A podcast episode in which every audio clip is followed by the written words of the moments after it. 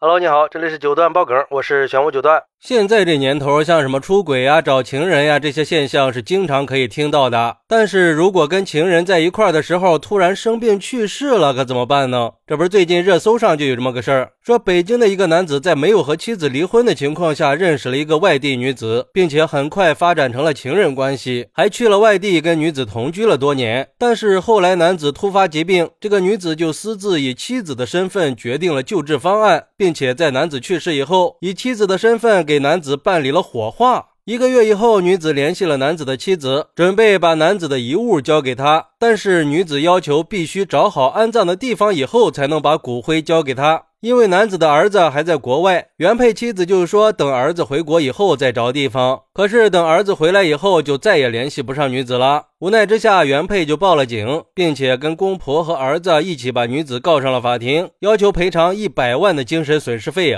之后，法院申请调取了男子遗体火化的相关档案，档案里所有的文件上，女子在跟男子的关系栏里填的都是妻子，而且法院多次传唤女子，女子都在没有正当理由的情况下。拒绝到庭参加诉讼。法院依法判定女子放弃了答辩和质证这些诉讼权利。最后，法院结合实际证据认为，女子冒用他人妻子名义的行为情节恶劣，既违反了法律，又违背了公序良俗，主观过错明显。而且，女子的侵权行为造成了男子的家人失去了对亲人人生重大事项的知情、参与和决定的机会，严重损害了男子家人的人伦亲情，造成严重的精神痛苦。最终判决女子赔偿男子的家人精神抚恤金二。十万，而女子因为传唤拒不到庭，应该自行承担相应的不利后果。哎。这情人这事儿办的糊涂呀！本身这情人关系他就不光彩，你还私自处理别人的后事儿，这么大的事儿怎么着也得通知家属的。而对于这个事儿，有网友认为，人家作为情人已经做得很好了，这生老病死都是没办法的事儿，人家能以妻子的名义给他看病送终，这是值得点赞的。而且同居了这么多年，而且这原配为什么这么多年都不闻不问的呀？甚至都不吵不闹的？这不就是默认了人家的关系吗？关键是这么多年原配也没有尽到妻子的责任和义务去照顾丈夫呀，人死了就跳出来要钱，可见这夫妻的感情已经淡漠到了什么地步啊？很可能这对夫妻的关系早就名存实亡了。法归法，情归情，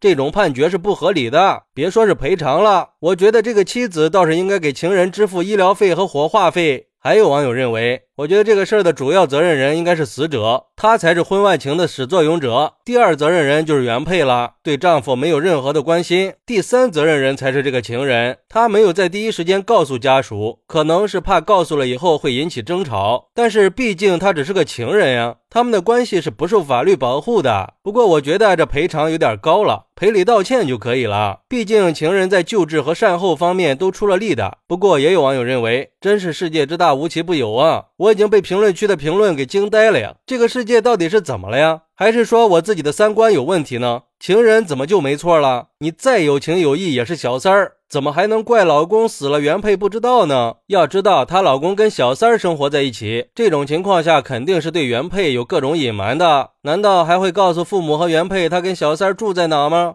我估计啊，他平时跟原配甚至跟父母的联系都是很少的，恐怕连原配的电话都不愿意接吧。毕竟有了小三儿抛妻弃子的男人多了去了，这种情况别说是死了一个月不知道，那就是死了一年不知道都是正常的。别再用那种毁三观的眼光去看待婚外情了。要是这样说的话，我觉得会不会还有什么秘密呢？会不会是非正常死亡呢？哎，我觉得这个网友说的没错。不管怎么说，最大的过错方应该是男子和情人。这个男子自己本身就有家庭，还要在外边跟其他的女子同居。如果说他们在外地是公开以夫妻的名义生活在一起的，这可能就构成了重婚罪了呀。还有这个情人，明知道男子有家庭，还要跟他生活在一起，这就是在破坏别人的家庭呀。而且就算是生病去世了，怎么就能堂而皇之的在不告诉别人家属的情况下，就随便的决定抢救方案和火化呢？那是个人呀。所以我觉得呀，男子和情人才应该受到谴责，应该为自己的行为付出代价。还有火葬场，就凭一句话就把尸体给火化了吗？你就不看看结婚证吗？说句不好听的，就像那个网友说的，万一是非正常死亡的怎么办呀？那就细思极恐了吧。还是奉劝那些搞婚外情的人一定要三思呀。可别再闹出类似的奇葩闹剧了。至于说男子跟妻子之间的关系怎么样，是不是已经名存实亡了？但是起码有一点是可以肯定的，他们并没有离婚。不管原配索赔的做法是不是地道，起码是受法律保护的。